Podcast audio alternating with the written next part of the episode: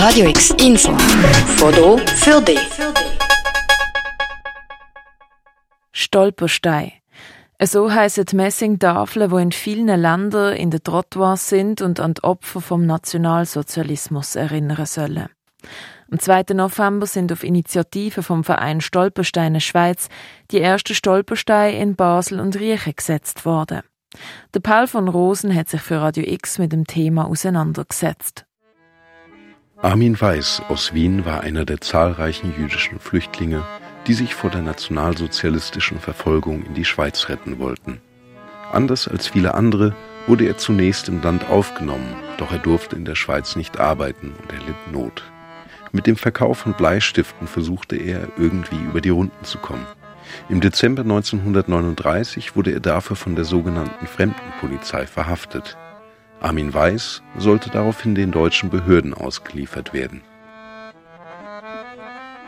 Noch am 12. Dezember wurde Armin Weiß vom Lohnhof zum Badischen Bahnhof transportiert, um von dort aus nach Lörrach gebracht zu werden. Am Badischen Bahnhof kam es zu einem tragischen Zwischenfall. In der Arrestzelle versuchte Armin Weiß, sich mit einem Stück Draht eine Schlagader zu öffnen.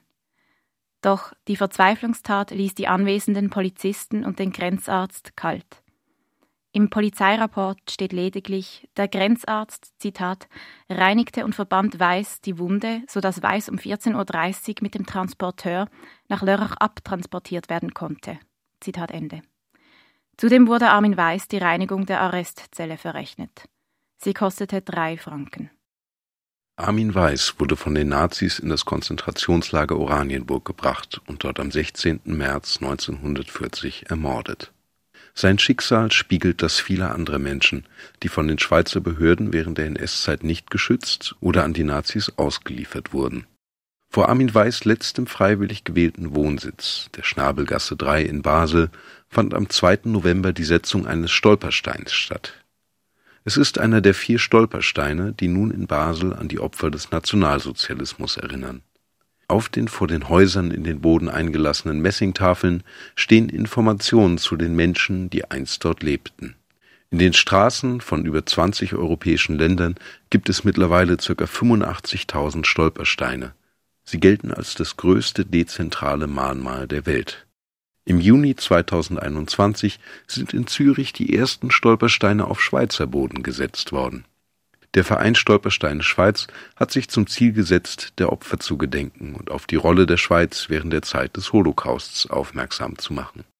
Ruth Schweikert, Vizepräsidentin vom Verein Stolpersteine Schweiz, sagt, Auschwitz liegt nicht in der Schweiz. Das hat damals ein, ein Schweizer Bundesrat gesagt, Mitte der 90er Jahre. Und trotzdem hat eben durch Entscheid von Schweizer Behörden haben Menschen, vor allem jüdische Menschen, sind sie ermordet worden in verschiedenen Konzentrationslager.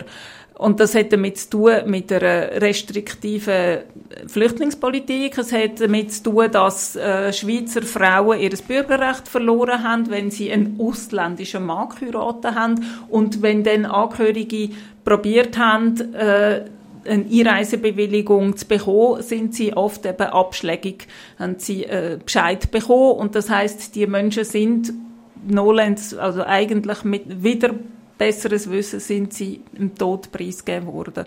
Neben den vier Stolpersteinen in Basel gibt es seit dem 2. November auch eine Stolperschwelle am Grenzübergang Rien-Lörrach. Sie erinnert an die etwa 30.000 verfolgten Menschen, darunter viele Jüdinnen und Juden, denen die Einreise in die Schweiz damals nicht erlaubt wurde. So wie Stolpersteine wie der von Armin Weiß für individuelle Schicksale stehen, so stehen die Stolperschwellen für Schicksal von jenen Menschen, über die man einfach nichts mehr kann recherchieren. Also man weiß einfach, es sind Flüchtlinge zurückgewiesen worden, aber es gibt keine Spuren. Der Verein Stolpersteine Schweiz will in Zukunft auch weitere Stolpersteine in Basel setzen. Ralf Lewin, Präsident vom Schweizerischen Israelitischen Gemeindebund, äußert sich positiv. Ich finde es ein sehr gutes Projekt zur Erinnerung an das, was während des Holocaust, während der Zeit des Zweiten Weltkriegs auch in der Schweiz geschehen ist, dass es auch Opfer gibt, die einen Teil ihrer Zeit in der Schweiz verbracht haben oder Menschen, die in der Schweiz Zuflucht gesucht haben und hier keine Aufnahme fanden.